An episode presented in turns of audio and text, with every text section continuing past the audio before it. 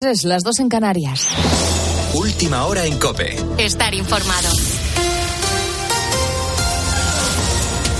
Este martes se aprueba la eliminación de las mascarillas en farmacias. Gonzalo Zavalla. La mascarilla, que tantas veces nos ha acompañado durante los últimos años, empieza a pasar a mejor vida en nuestros quehaceres diarios. Hoy se aprueba que deje de ser obligatoria cuando vayamos al médico, a la farmacia, a una residencia o al fisioterapeuta. Solo tendremos que seguir usándola en situaciones muy concretas, como por ejemplo en las UCIs. Eso sí, la medida la aprueba el Consejo de Ministros hoy, este martes, y será publicada en el BOE al día siguiente, el miércoles, que será cuando entre en vigor la medida. Por lo tanto, tanto, si hoy vas a una farmacia, todavía tendrás que llevarla puesta. Nuestra relación con las mascarillas en el inicio de la pandemia fue un poco como la de todos. Sensación de extrañeza, sensación de agobio y más en el caso de tener que usar eh, FFP2 o FFP3. Las cosíamos entre yo y algún familiar, me ayuda mi madre, mi tía. Entiendo que la hemos necesitado, que nos ha protegido mucho y que si no hubiera sido esto un descontrol, que ha sido una época dura, pero entre todos hemos podido con ella y le hemos podido decir adiós. Con la fuerza de ABC. Cope, estar informado. Lo cierto es que de vez en cuando conviene acordarse de aquellos días de confinamiento, de incertidumbre y también de miedo, por qué no decirlo, y valorar también que conseguimos salir de aquello y que ahora tenemos un verano por delante sin pandemias para disfrutar con los nuestros. Un verano en el que podremos juntarnos sin limitación, donde podremos viajar, donde no nos importará sentarnos en la mesa más al fondo del restaurante y sin duda un verano marcado por las elecciones. A menos de 20 días para la cita con las urnas, las encuestas nos dicen que el PP ganaría, pero necesitaría a Vox para lograr la mayoría absoluta. Aún así, Feijó conseguiría más apoyo que la suma de toda la izquierda. El líder del PP se ha puesto como meta los 160 escaños para gobernar en solitario. Del otro lado, Sánchez busca movilizar a la izquierda para exprimir sus opciones de conservar el poder, incluso quedando segundo. Y para eso utiliza el fantasma de los acuerdos. Ricardo Rodríguez. Alberto Núñez Feijó quiere anclarse en la centralidad y fijar en la mente de los electores que solo es útil el voto al PP. Ese llamamiento engrosa el discurso del líder popular y promete ser una constante. Él mismo trazó ante Ana Rosa Quintana un listón de 160 escaños para formar un gabinete monocolor. Mi objetivo es sacar una mayoría suficiente para gobernar, que es superior a 150. El objetivo... 160. Sí, a partir de ahí empezamos a hablar. Si dividimos el voto del centro derecha entre Vox y el PP, vamos a empatar con el PSOE. La asimilación del PP con Vox se ha convertido en eje de la contienda del PSOE en pos de la movilización de la izquierda en Ferraz. Ya empiezan a dudar de que las derechas sumen y hasta contemplan a Pedro Sánchez con posibilidades de retener la Moncloa si Feijó pues incapaz de reunir los apoyos necesarios en el Congreso. Y hablando de pactos, en las últimas horas ha alzado la voz una persona autorizada en la política española, Felipe González. ¿Qué ha dicho Pablo Pujol? Pues ha propuesto a través de un artículo que gobierne la lista más votada cuando no quede otra opción. Así lo justificaba. ¿Cómo se construye la convivencia? Que es así. Es mi mayor preocupación desde que hago política. Se construye sobre el pacto. Pactas con el que piensa como tú, es ridículo. Pactas con el que piensa diferente. Te recuerdo que ahora mismo, según todas las encuestas menos el CIS, la lista más votada sería la del Partido Popular, por lo que según lo que sugiere Felipe González, el presidente del gobierno sería Alberto Núñez Feijó, una propuesta que rechaza otro expresidente del gobierno, José Luis Rodríguez Zapatero. En su opinión, es impensable que el Partido Socialista ceda sus votos al PP para no depender de Vox y también ha recordado que el PSOE se tuvo que abstener para evitar unas terceras elecciones y que el Partido Popular nunca se lo reconoció. Y terminamos reflexionando sobre las reacciones a esa propuesta que soltó ayer Yolanda Díaz y que en muchos sectores ha sido catalogada de populismo. La candidata de Sumar propone dar 20.000 euros a los jóvenes que cumplan 18 años, aunque no te los darían hasta los 23. Y es llamativo porque muchos chavales van a acabar con más dinero que sus padres, pero la vicepresidenta del gobierno quiere que reciban esta cantidad para formarse o emprender y formar una empresa. Es una idea bonita que lógicamente se pagaría a base de impuestos y llama la atención esta cascada de billetes teniendo en cuenta que debemos un 130% del PIB de nuestro país y que en algún momento habrá que empezar a pagarlo. La ministra Nadia Calviño se preguntaba este lunes de dónde iba a salir el dinero y cómo se iba a financiar. Tienes más información en cope.es y ahora sigues en la noche de Cope con Beatriz Pérez Otín. Cope, estar informado.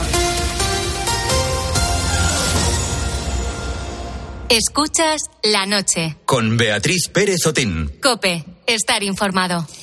Y aquí seguimos, a tu lado, en directo, cuando son las 3 y 4 minutos, las 2 y 4 minutos en Canarias. Si últimamente has estado paseando por las calles de A Coruña, igual te has encontrado con un músico muy especial y has podido escuchar entre sus calles melodías como esta.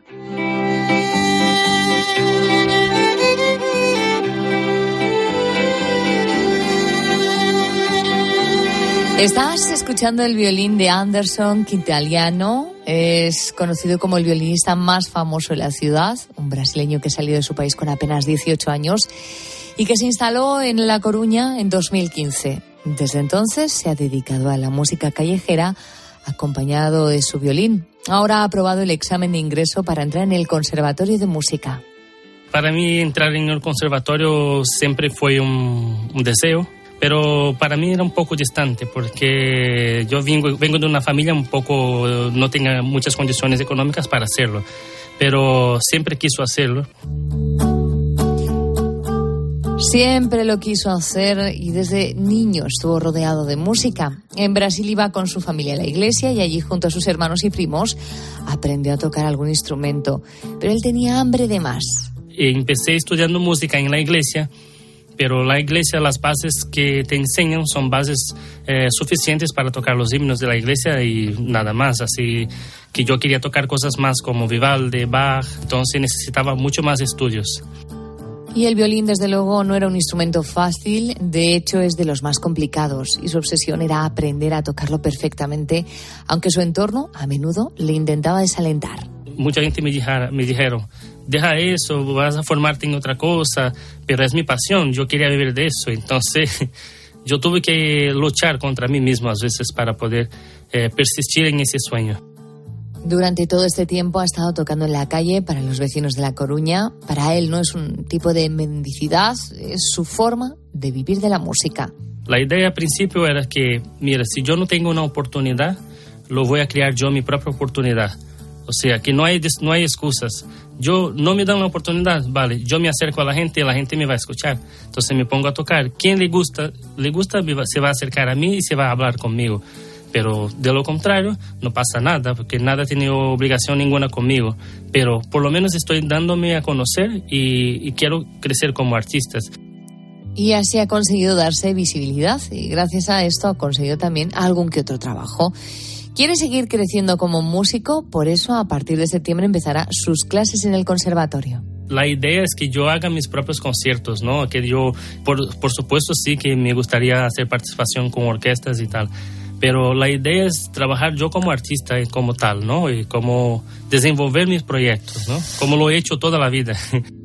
Y este es su sueño, dar sus propios conciertos y vivir de la música, la que aprendió en Brasil, la que ha ido perfeccionando según iba viendo vídeos en YouTube, y la que aprenderá ahora que ya estará en el conservatorio y pronto podremos escuchar en las calles de La Coruña.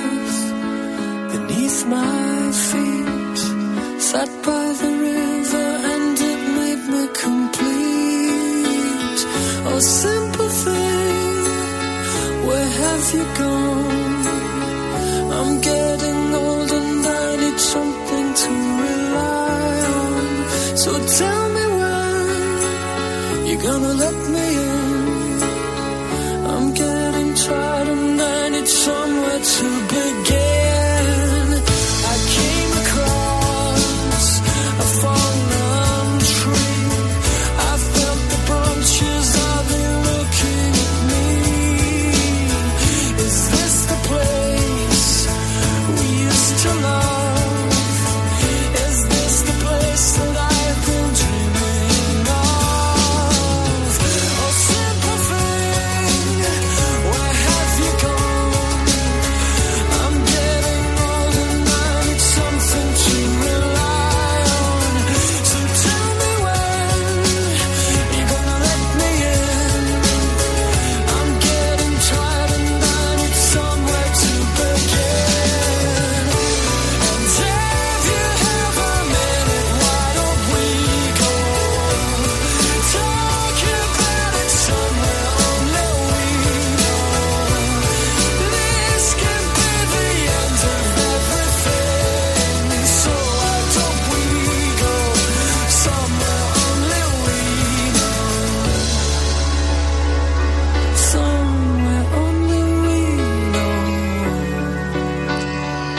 Las 3 y 10 minutos, las 2 y 10 en Canarias. Esta noche, antes de llegar a las 4, vamos a abrir nuestras alas para sobrevolar la actualidad internacional. Toca efecto mariposa y, entre otras cosas, vamos a celebrar con los americanos su gran fiesta del 4 de julio, que este año viene, por cierto, muy electoral. También te vamos a contar por qué los coches Tesla se venden este año como churros. Y eso que estamos hablando de un coche que tiene un precio importante. La, y por último, en nuestro efecto mariposa viajaremos hasta Uruguay para contarte la historia que hay detrás de una carta escrita desde el Titanic y, y que recientemente se ha subastado precisamente en ese país del sur de América. Contaremos con la colaboración de nuestros corresponsales Juan Fierro en Washington, Ernesto Coco desde Argentina y nuestro experto en internacional Manuel Ángel Gómez. Y te recuerdo que nada, que enseguida está con nosotros Begoña Pérez, nuestra ordenatriz, para hablarnos de cómo resolver las típicas manchas del verano. Eh, y ahora sí, vamos con los oyentes. Raúl Iñares, buenas noches, ¿qué tal? ¿Qué tal, Beatriz? ¿Cómo va todo? Pues mira, vamos a recordarle a nuestros oyentes que estamos hablando de si ellos utilizan muchas bolsas de plástico o si prefieren utilizar las de otro material. Esto es porque ayer fue el Día Internacional Libre de Bolsas de Plástico. Para comentarnos qué hacen ellos con estas bolsas, pueden mandarnos una nota de voz al 661 20 15 12 o también dejarnos sus comentarios y mensajes en nuestras redes sociales. Estamos en Facebook y Twitter y somos arroba la noche de cope. Precisamente en Facebook, Yago Tamargo nos cuenta que solo usa las de papel y si no, un carrito o una mochila para llevar la compra a casa. Mira, es más práctico. Y también Antonio, de Albacete, es panadero y nos cuenta cómo lo hace él en su negocio. Pues yo, por el negocio que tenemos, la venta del pan, pues empecé con bolsas de plástico, pero ya vale más una bolsa de plástico que una barra, una barra de pan. Cogí la opción de, de hacer bolsas de tela y dárselas a, a todos mis clientes. Es un dato interesante ese, Beatriz. Bueno, y un detallazo, ¿eh? Es que sí, sí, totalmente.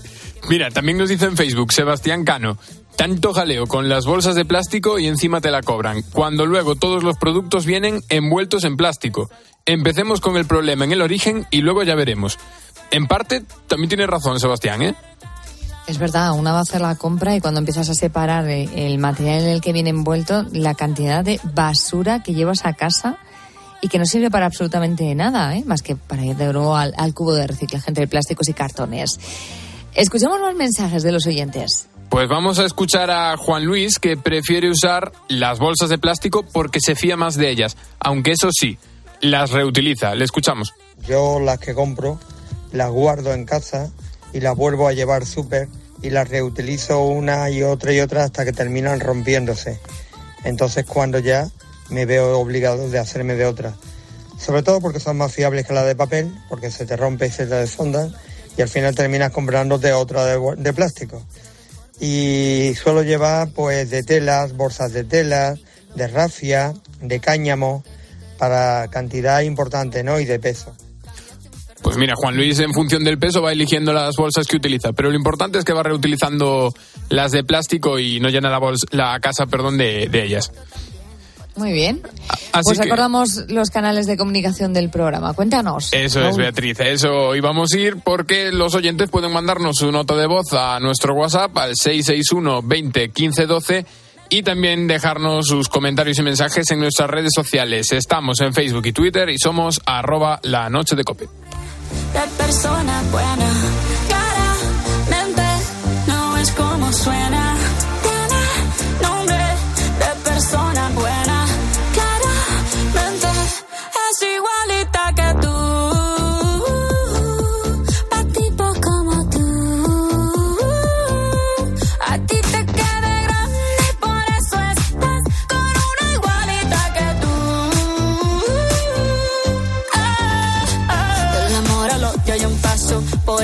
Vuelvas a casa. Cero rencor, bebé. Yo te deseo que te vaya bien con mi supuesto reemplazo. No sé ni qué es lo que te pasó. Estás tan raro que ni te distingo. Yo valgo por dos de 22. Cambiaste un Ferrari por un Twingo. Cambiaste un Rolex por un Casio. Baja acelerado, dale despacio. Ah, mucho gimnasio. Pero trabaja el cerebro un poquito también. Fotos por donde me ven. Aquí me siento en rehén. Por mí todo bien. Yo te desocupo mañana y si quieres traértela a ella que venga también. Tiene nombre de persona buena. Claramente cómo suena. Tiene nombre de persona buena. Y una loba como yo no está pa' tipo como tú. Pa' tipo como Beatriz Pérez Otín. La noche.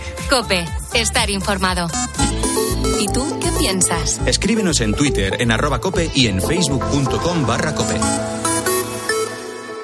Salimos en este momento del Palacio Presidencial, de una auténtica fortaleza blindada. Te puedes imaginar perfectamente el nivel de seguridad. En de la radio. En para, la radio. para estar con Zelensky. Hemos estado una hora y cuarto. Todo pasa en Cope. Todo todo empieza hace una semana cuando alguien se pone en contacto con nosotros, nos dice si queremos entrevistar a Zelensky. La condición es que tenemos que llegar por nuestros medios a Kiev, nos piden que dejemos las mochilas abiertas en el suelo, se abre una puerta y entra raudo, casi corriendo, el propio Zelensky. Y especialista y aquí Gracias, presidente.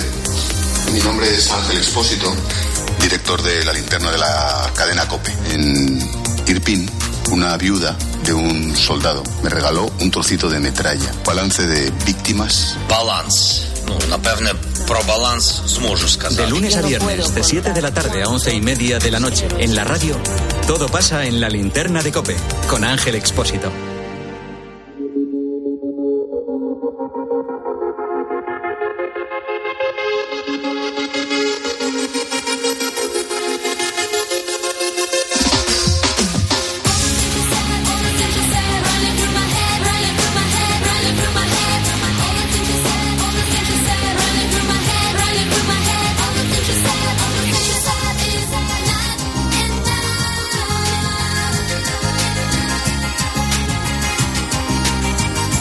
Llevamos ya tres horas de este 4 de julio, estamos en pleno verano y desde luego este calor nos pide vacaciones. Yo no sé si te has ido ya, si nos estás escuchando desde tu lugar vacacional o si te estás preparando para ello, pero seguro que has tenido alguna que otra barbacoa, has ido a la piscina y has sudado mucho.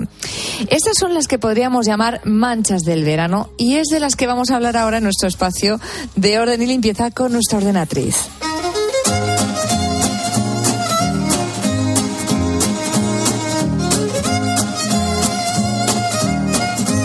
Porque anda que no dan problemas este tipo de manchas, ¿no? Ah, Porque ahora, como te digo, los planes se alargan más, las fiestas de los pueblos, lo mismo tienes que quedarte con la ropa manchada toda la noche, por no hablar de, de- de las fiestas del vino y del tomate, en fin.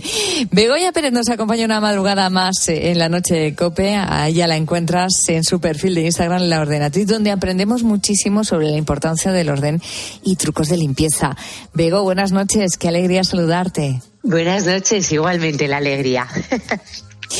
Bueno, en alguna ocasión ya hemos hablado de manchas de sudor, pero creo que hay que recordarlo, aunque sea rápidamente, porque son las reinas del verano. ¿Qué podemos hacer si dejan rastro en nuestra ropa? Sí, bueno, eh, hay veces que hablamos de sudor y también tendríamos que hablar de, de diferentes tejidos y diferentes desodorantes. Porque mm, es verdad que el sudor a veces mancha, muchas veces, pero lo que más suele manchar es el desodorante. Entonces, según esto, bueno, yo te voy a ir diciendo, si te parece, varios, varias Truquillos. mezclas sanas vale. para, para, para ir quitando. Si no sale una cosa, que salga con otra y si no, la siguiente. ¿Vale? Venga, pues vamos con la primera. Mira, eh, lo más. Una, una mancha eh, normal y corriente de, de sudor debería salir con jabón, simplemente jabón. Por ejemplo, la pastilla de jabón la pasamos, la dejamos ahí seca, ¿de acuerdo? Y lo dejamos pues 10 minutitos y luego con un poquitín de agua frotar, nada, un segundín para que se mezcle bien el jabón y a la lavadora. Yo ya sabes que, que si puedo no evitar no frotar, pues lo evito. o sea que esto nada, sería un tin para que se, se mezcle bien el jabón dentro de la ropa, ¿de acuerdo? Muy bien. Pero bueno, pero hay veces que es verdad que las manchas son más complicadas, ¿no? Entonces eh, yo me iría a, mm, a un jabón en escamas con percarbonato.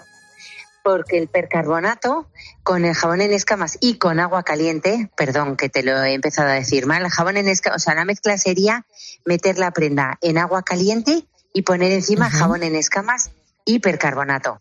Y dejarlo Vale, ahí dos horitas.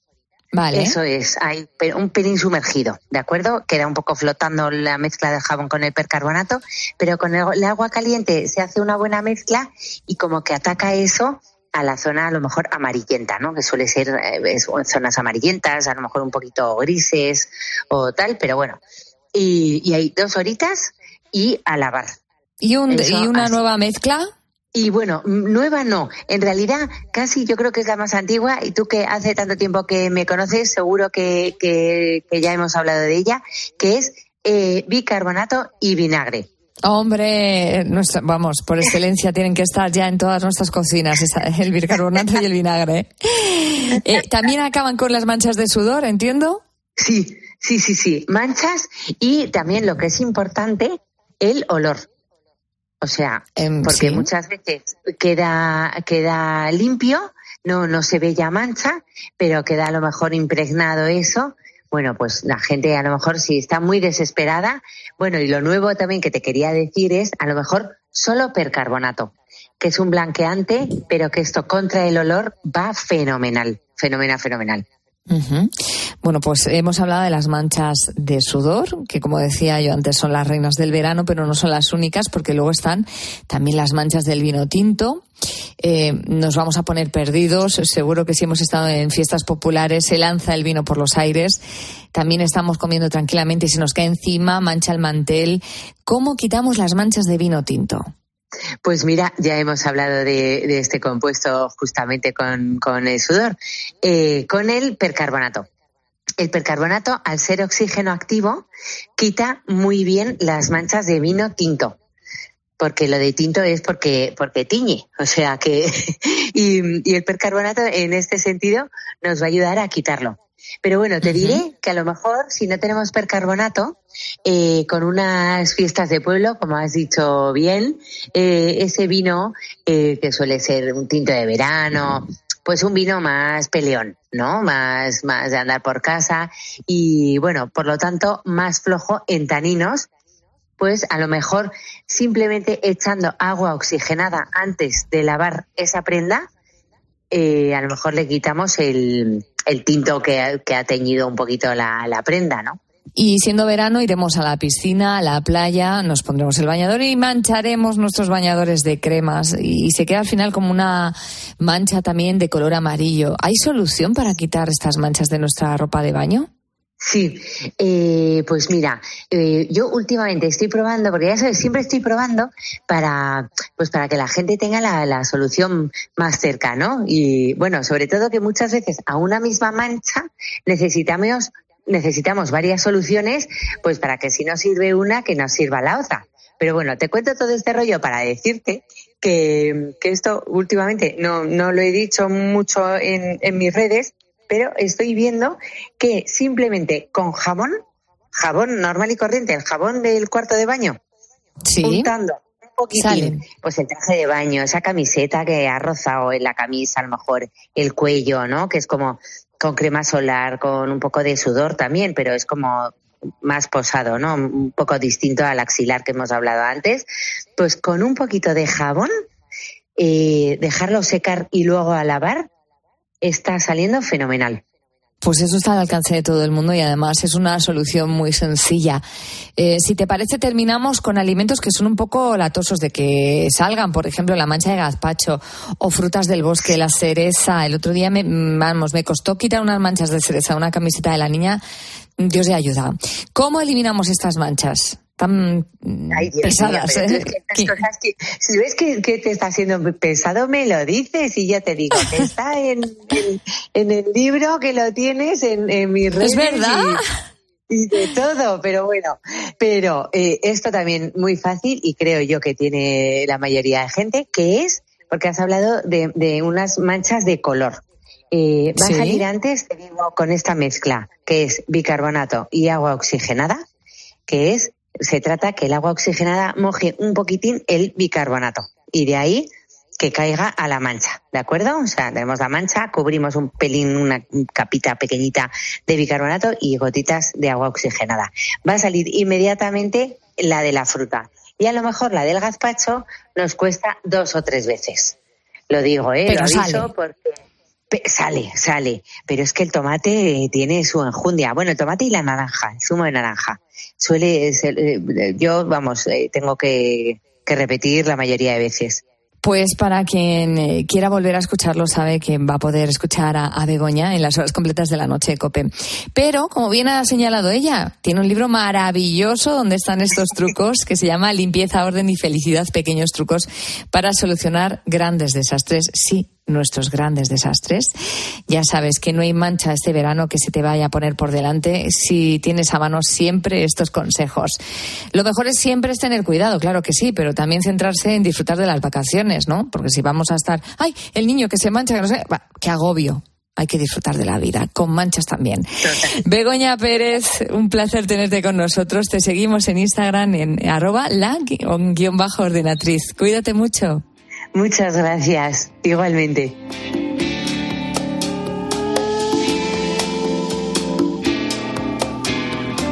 Vive, deja vivir. Necesito un instante que me dejes respirar, salir sin molestarte. Alguien dijo que yo soy para ti. Dime, dime que sí y luego desaparece.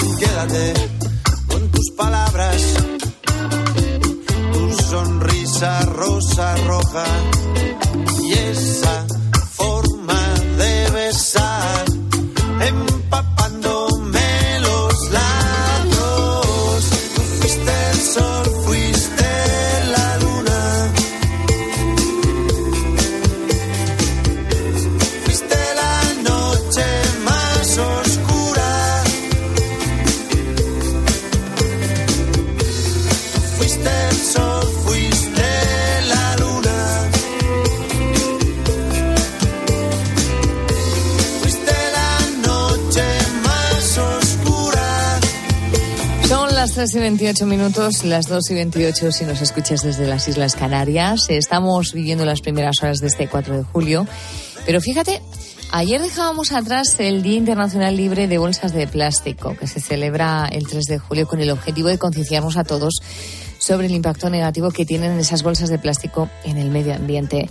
Decía el chef Domínguez, eh, Raúl, hace un ratito, que es que ya nos encontramos microplásticos incluso en la alimentación, en los peces. O sea que, ojito, que esto es como escupirle al cielo, que tú escupes para arriba y te vuelve a caer encima. Hay que ser cuidadoso con lo que hacemos y especialmente si estamos hablando de, de bolsas. Y Raúl, ¿qué mensaje te ha llegado que se quejaban precisamente de cómo quedaban las playas? Buenas noches. Pues mira, te lo comento. Es un mensaje de Ñuca que reivindica que esta pregunta se la deberíamos hacer a los que van los fines de semana a beber, dejando las playas, parques y calles con mucha vergüenza porque hay bolsas de los supermercados por el suelo, por la arena y también se queja de que los ayuntamientos pues no tomen las medidas necesarias para remediar este problema. Muy bien. Creo que hay algún mensaje más que se ha animado a, contor- a contarnos qué, qué prácticas tienen en su hogar con las bolsas, si las han dejado aparcadas o no, y si tiran más de, de bolsa de tela y de rafia. Mira, Fernando, por otro lado, es muy contundente respondiendo a la pregunta de si tiene bolsas de plástico en casa. Mira, fíjate. Siempre tengo en casa de sobra bolsas de plástico. Siempre son utilizables, valen para todo. Pues claro. Vale Para todo, es verdad. Y como decía otro oyente, si no, se pueden usar para la basura. ¿Eh? También. Así es, o sea, mira, cortita y al pie respondió Fernando. La verdad es que nos ha quedado muy claro cómo las utiliza él. Y por otro lado también tenemos a Gustavo, que la verdad es que tiene una forma muy curiosa de, de utilizar las, las bolsas. Fíjate lo que nos dice. tengo una estufa de leña y cuando llegue el invierno en las bolsas echo carbón y así las reciclo quemándolas pues con el propio con el propio carbón. Bueno, pues ahí está, otra opción. Hasta las 4 de la madrugada, a las 3 en Canarias, estamos aquí pendientes de lo que nos contéis en el 661-2015-12, 661-2015-12, o también a través de nuestras redes sociales. Estamos en Twitter y en Facebook, somos arroba la noche. Raúl, muchas gracias. Muchas gracias a ti, Beatriz.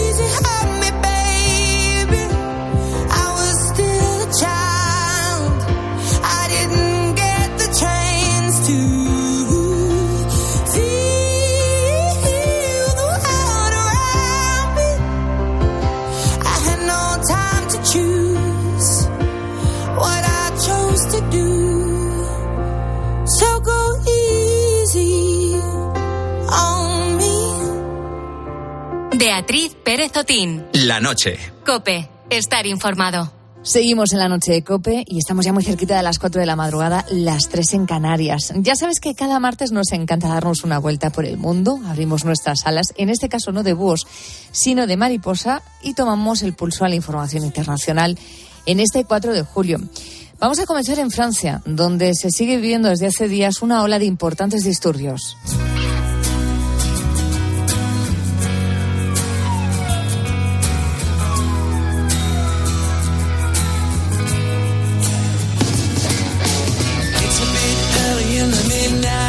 Concreto, desde hace una semana, las calles de varias ciudades en Francia están viviendo protestas violentas. Esto se debe a la muerte de un joven adolescente francés de origen argelino por los disparos de la policía. Hoy martes, el presidente Emmanuel Macron se reúne en el Palacio del Eliseo con alcaldes de municipios para intentar acabar con esta situación. Para conocer más detalles, hablamos con Manuel Ángel Gómez, experto en información internacional de la cadena COPE. Manu, ¿qué tal? Buenas noches. Hola, buenas noches, ¿qué tal? Cuéntanos, ¿cuál es la última hora? Porque vemos, como decía antes, desde hace alguna semana que la violencia crece en distintos puntos del país y de momento no se ve una clara solución para su cese. Sí, bueno, la verdad es que las cifras asustan un poco porque han sido detenidas más de eh, 3.000 personas a lo largo de todos estos días por participar en los disturbios en Francia. Han sido desplegados 45.000 policías durante varias noches seguidas, pero solo ha servido para limitar parcialmente los daños causados. Han quemado 5.000 coches, más de 1.000 edificios han sufrido daños, han sido atacadas 250 comisarías y más de 700 agentes de las fuerzas de seguridad han resultado heridos. Algunos de, de estos detenidos están siendo ya juzgados en juicios express. Se han dictado sentencias que les imponen, pues eh, dependiendo del caso, pues eh, diferentes condenas de, de meses de cárcel. Eh, el detonante fue, como comentabas, la muerte de un adolescente francés de origen argelino de 17 años. Eh, murió por disparos de la policía hace una semana en la ciudad de Nanterre cuando se saltó eh, este, este adolescente con el coche que conducía un control policial. Y bueno, hace, hace ya unas cuantas horas se han celebrado concentraciones en los ayuntamientos galos en apoyo a los alcaldes, eh, después de, de ese ataque que hubo contra la residencia de un alcalde de una población en las afueras de París. Y hoy eh, hay esa reunión dentro de unas horas de Macron con los alcaldes de 220 eh, municipios en los que han tenido lugar eh, disturbios. Eh, y, y además es que esta crisis en las calles de Francia está debilitando al presidente Macron, a- al presidente francés. Eh, por un lado, desde la izquierda le acusan desde la izquierda de no ocuparse de los más desfavorecidos, de marginarles, mientras que desde la derecha lo que hacen es exigirle mano dura contra quienes están implicados en, en estas protestas.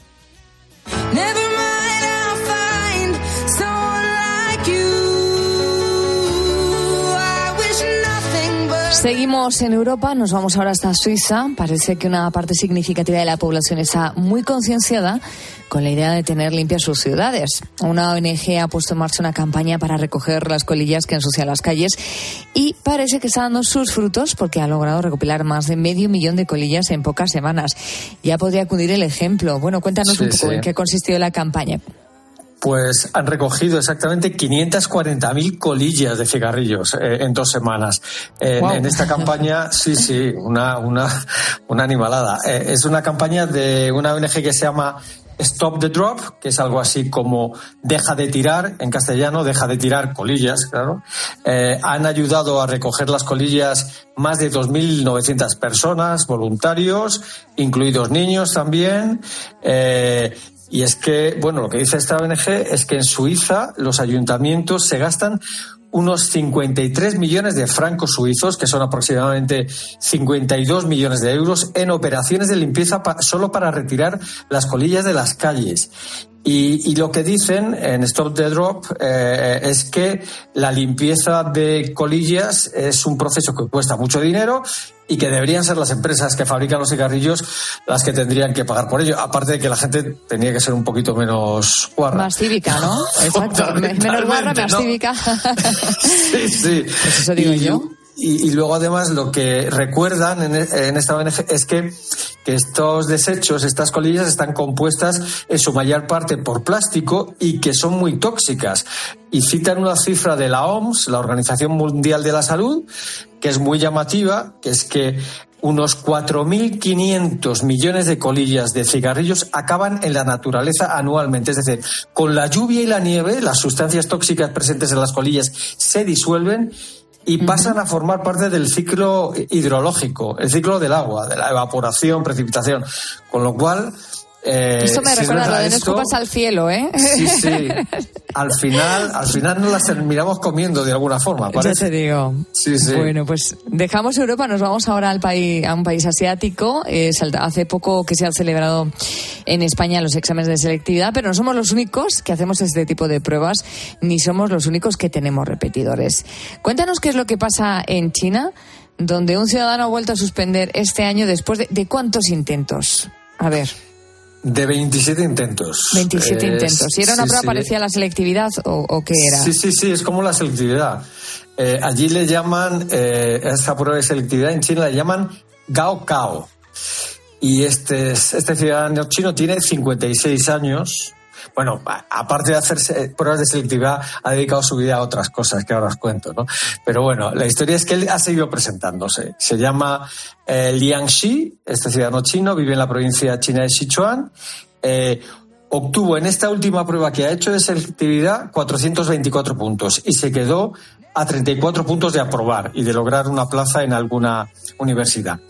Eh, Le han entrevistado allí, en una entrevista a la prensa local, y Lian Shi lo que ha contado es que la insuficiente puntuación este año se ha debido a que falló en la parte de artes liberales. Dice que, que intentó además responder las primeras preguntas con mejor caligrafía y que entonces, pa, se quedó sin, tiempo.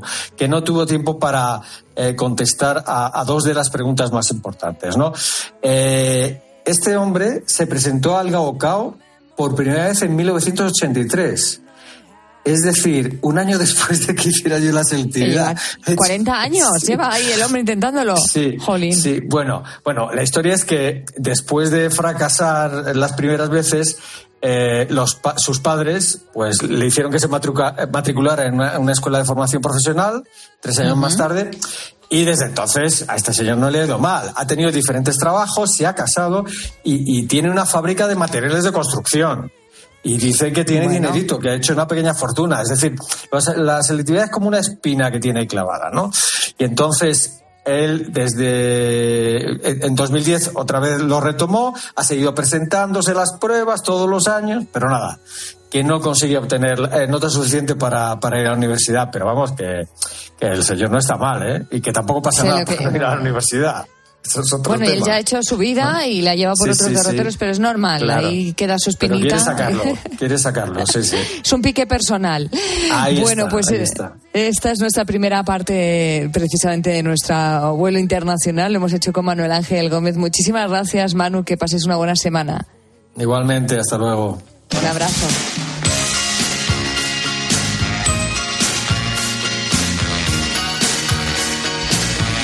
Esta sintonía lo que nos indica es que nos vamos hasta los Estados Unidos, donde están de celebración. Aquí al menos ya estamos viviendo las primeras horas de este 4 de julio, que es una de las fechas más señaladas de los Estados Unidos. La historia de este país está muy unida este día, ya que las 13 colonias de Gran Bretaña rompieron los lazos con la corona británica el 2 de julio y el 4 se oficializó este hecho histórico.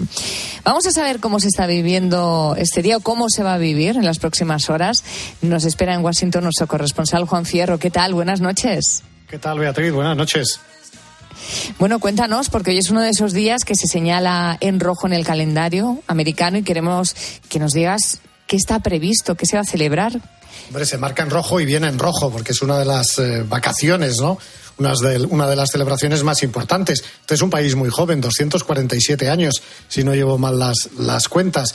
No sé yo cómo será la celebración de los 250 años, pero vamos, 247 años de independencia en los Estados Unidos y hay quizás, no sé, tres palabras o cuatro que lo definen en la celebración del 4 de julio, no solo en Washington, sino en todo Estados Unidos, que se llama eh, hamburguesa, que se llama cerveza, que se llama sandía y que se llama fuegos artificiales.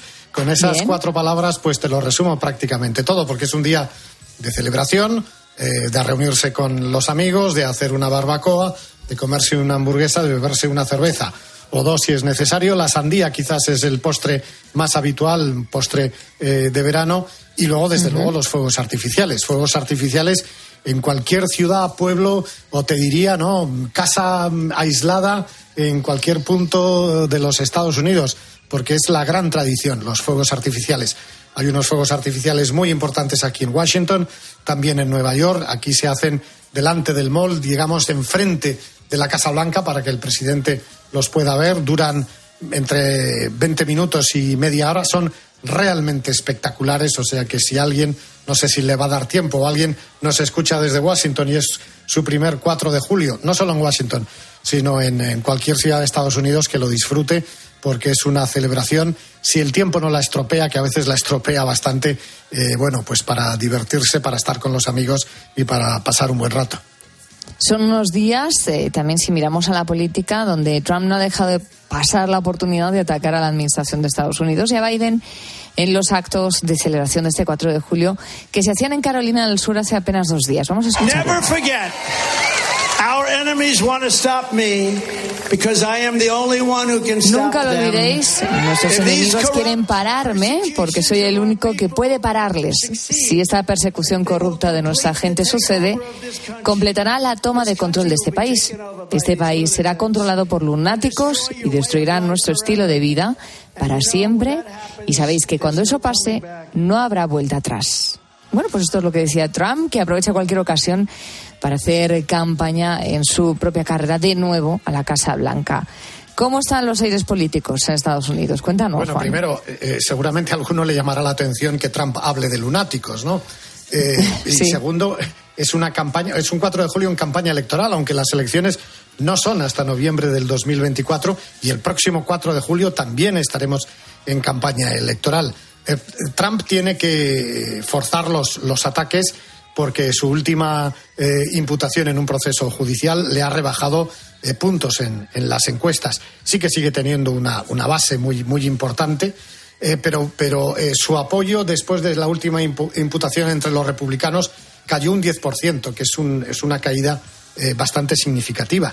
Y también hay que señalar que Donald Trump todavía no es el candidato republicano, que tiene que pasar un proceso de primarias que va a ser esta, esta vez mucho más difícil que en el año 2016, cuando se presentó por, eh, por primera vez. Fíjate que ya en el mes de agosto, o sea, dentro de, prácticamente eh, mes y medio, a mediados del mes de agosto, va a haber un primer debate entre los, eh, entre los candidatos republicanos. Así pues, están realmente en campaña y aprovechan cualquier fecha, como en este caso el 4 de julio, bueno, para hacer campaña. Aunque, mm, eh, como te digo, Trump tiene que primero superar eh, todo el proceso de las, de las primarias y ser el elegido. Y hasta eso, fíjate, tendremos que esperar hasta el invierno. Estamos en pleno verano, empezando el verano, y hasta los primeros días de febrero no, no tendremos una idea bastante clara de quién puede ser el candidato republicano.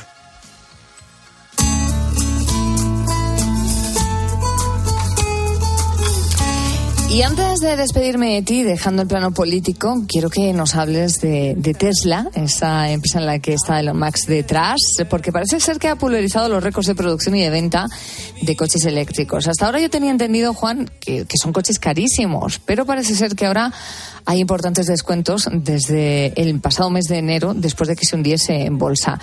In- incluso se incluyen tres meses gratis de carga rápida para aquellos que compren un coche antes, que, que compraran, mejor dicho, un coche antes del 30 de junio. ¿Cuál ha sido esa rebaja? ¿Cuántos coches se están vendiendo? ¿Se están animando los americanos a, comprarse un Tesla? ¿Sí? se están animando mucho a comprar. A mí me recuerda, eh, eh, quizás tengamos oyentes muy jóvenes que no lo recuerden o que no lo sepan, cuando salieron los 600 en España. Eh, que bueno, que todo el mundo quería un 600 eh, y que te apuntabas y tardaban mucho tiempo. Yo recuerdo, mi padre se apuntó para comprarse un 600 y tardaron muchos meses en, darle el 600. Pues con los coches eléctricos en los Estados Unidos y en concreto con esta marca está pasando un poco lo mismo. Antes, si alguien quería un Tesla en los Estados Unidos, se tenía que apuntar y podían pasar muchos meses, incluso un año, hasta poder conseguir un Tesla. Y ahora han revertido eh, la situación. Ahora están fabricando más coches de los que venden, con lo cual están teniendo más ingresos, pero también están teniendo menos beneficios.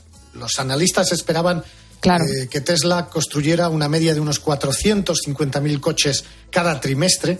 Están construyendo una media de 470.000 y les quedan sin vender unos 18.000, les quedaron en el primer trimestre, 13.000 en el segundo trimestre. O sea, que ahora todo el mundo que se quiera comprar o tenga el dinero para comprarse un Tesla se lo puede comprar en, en los Estados Unidos. Desde luego eh, que han influido los descuentos, porque como dices, es un coche muy, pero que muy caro, el, el Tesla. También es un signo de estatus, claramente, por lo menos en, en este país. Hay una fecha muy importante, Beatriz, que es el próximo 19 de julio, que es cuando Tesla va a hacer públicos los eh, resultados eh, de la empresa, los resultados eh, después de impuestos en eh, el primer semestre, en los primeros seis meses. Veremos cómo influye eso de más ingresos y menos beneficios, que eso nos suele gustar mucho a Wall Street, pero desde luego ahí están ahora mismo las cifras. 470.000 coches fabricados al trimestre aproximadamente. Hay más coches eh, que demanda, hay unos 10 18.000 coches que se quedaron sin vender en el primer trimestre, unos 13.000 que se quedaron sin vender en el segundo trimestre y vamos a ver cómo influye todo eso en los resultados y cómo trata Wall Street a la compañía. Pues hablaremos probablemente de ello en las próximas semanas. Muchísimas gracias, Juan, por habernos acercado parte de la actualidad de los Estados Unidos. Te deseo una feliz semana. Nos encontramos en siete días. Gracias, Beatriz. Buenas noches.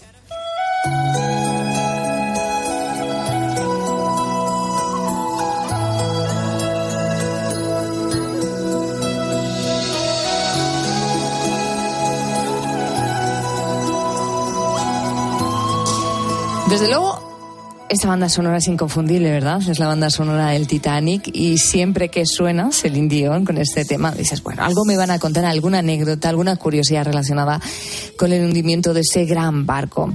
En este caso, fíjate, no voy a hablarte de la catástrofe, sino de una subasta de una carta que un pasajero uruguayo del Titanic envió desde Irlanda en 1912 y que acaba de aparecer. La puja tuvo lugar hace poquitos días y nos va a contar cuánto dinero se ha recaudado nuestro corresponsal en Buenos Aires, Ernesto Coco.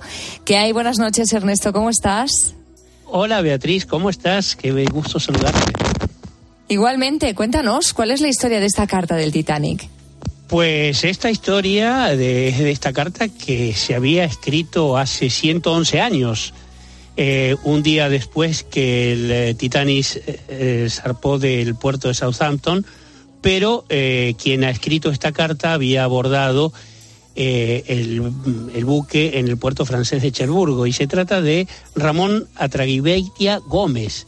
En ese momento tenía 72 años, viajaba en primera clase y eh, estuvo esta carta en manos familiares porque fue recibida por su hermano Adolfo eh, a los bueno a los pocos días de haber sido escrita, el me- a los meses, el tiempo que tardaba las cartas en llegar de Europa a Sudamérica y fue después de haber estado tres generaciones en manos de la familia.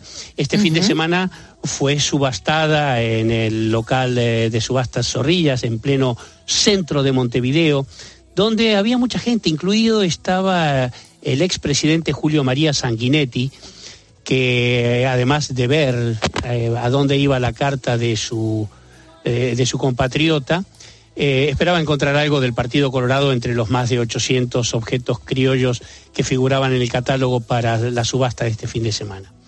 Pero claro, evidentemente la, la estrella era la carta esa que había sido escrita, manuscrita a bordo del Titanic por el uruguayo. Bueno, pues es una noticia curiosa, ¿no? Después de la trágica noticia de la semana pasada que contábamos también en este espacio, ¿tú crees que todo esto puede influir en la puja, en, en lo que se pague por ella?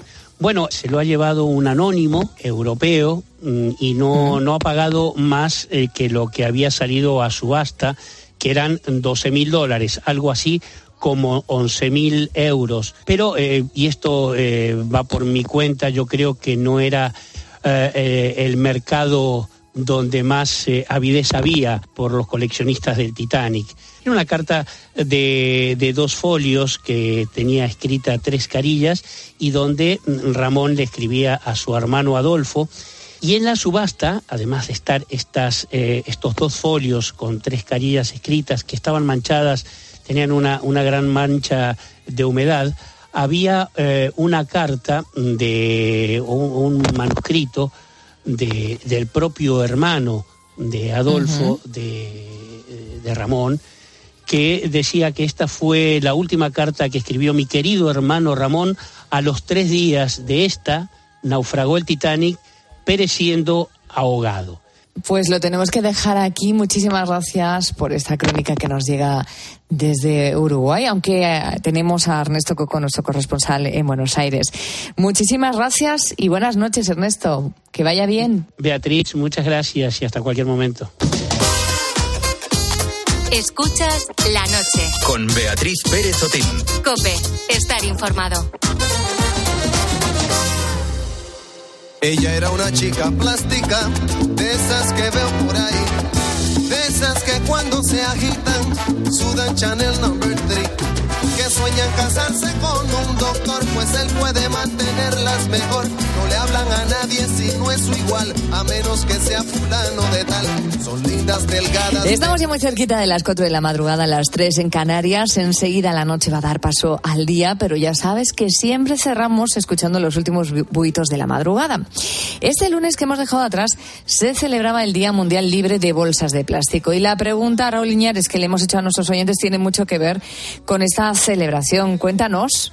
¿Qué tal, Beatriz? Pues mira, sí, efectivamente. A nuestros buitos le preguntábamos qué bolsas utilizaban, si tenían las de rafia o las de tela en casa, y también abríamos el debate de si tenemos más bolsas de las que debemos en nuestros hogares. Y estos son los mensajes que nos llegaron. Fíjate, Loli nos escribía y nos decía, cuando salió la ley de eliminar las bolsas de plástico, jamás he vuelto a usar ni una. Tengo varias de rafia, pero tengo una muy antigua que entonces se le llamaban chivatas.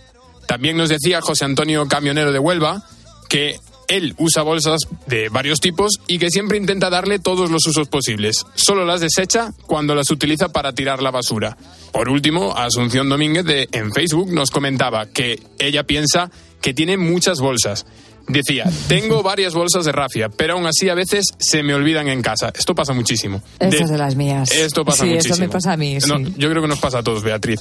Y después también nos comentaba, después utilizo las de plástico para reciclar. En algunos casos también nos decía que en los supermercados ya te ofrecen las de papel y que esas también son una buena idea. Aunque bueno, Beatriz, déjame decirte con esto que si llevas mucho peso, cuidado porque te pueden dar un susto, ¿eh? Eso te iba a decir, que las de papel al final las tienes que coger eh, con los dos brazos como si fuera un bebé, porque como lleves mucho peso acaban rompiéndose, o sea que tampoco es una buena solución.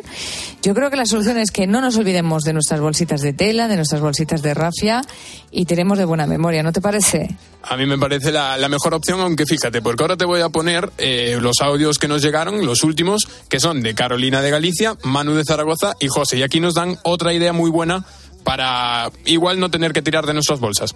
Nosotros en casa tenemos tres o cuatro bolsas de rafia que utilizamos principalmente para ir al supermercado. Y sí que es verdad que cuando se nos olvidan, tenemos que comprar bolsas de plástico para traer la compra a casa, que normalmente reutilizamos como bolsas de la basura. El 95% de las veces, por no decir el 100% porque me parece mal decirlo, utilizo bolsas de, de tela o de, o de rafia y, y, por supuesto el, el carrito de la compra, que creo que es una de las mejores compras que he hecho en años. Uso la que me conviene cuando me conviene, eso sí, la reutilizo mucho. Y luego cuando eso a los plásticos, a reciclar. ¿Qué te parece la del carrito, Bea? A mí me encanta lo del carrito, ¿eh? Sobre todo si tú vives en un barrio donde tienes el súper pues cerquita de casa, pues vas comprando cada dos o tres días y no necesitas llevar ya ni bolsa, todo en el carrito. Totalmente. ¿Sabes qué utilizaba yo en, en mi época más pasada de estudiante? Cuéntame. La, la ¿Mochila? no, la maleta llevaba. Llevaba la maleta donde ¿Qué llevaba la ropa, la- me la llevaba al súper, sí. ¿En serio? No, no era un currito, pero cumplía perfectamente la función. ¿Que era una maleta de cabina o era una maleta más grande? No, la, la mítica maleta, sí, para. Vamos, la que tienes que llevar al aeropuerto. Pues esa en la que Va, llevaba la, ropa, me la llevaba al supermercado y ahí metía las cosas. Mira qué apañado aquí nuestro Raúl. Bueno, pues hoy ha sido su debut. Le vamos a ir escuchando cada madrugada al frente de los oyentes durante todo el verano. Darte las gracias. Espero que hayas disfrutado de este ratito tú también, Raúl, de la madrugada. Muchísimo, lo he disfrutado muchísimo. ¿Sí? Sí, sí, con ganas de otro día ya. Gracias a todo el equipo de la mañana y a los técnicos que hacen que todo esto suene para ti así de bonito.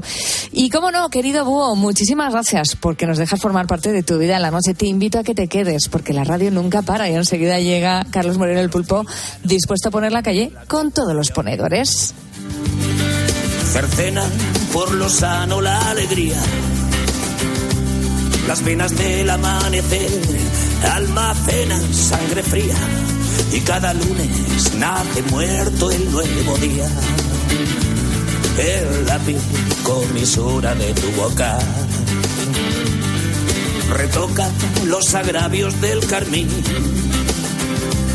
Los proxenetas se colocan con aseo el peluquín y los Romeos se demoran y las Julietas se desenamoran. Lágrimas de plástico azul rodando por la escalera.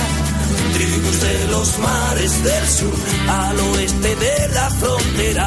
Lápiz de papel de fubal, sabéis que no saben nada. Náufragos en la cartera, telarañas amotinadas, lágrimas de plástico azul con sabor a despedida.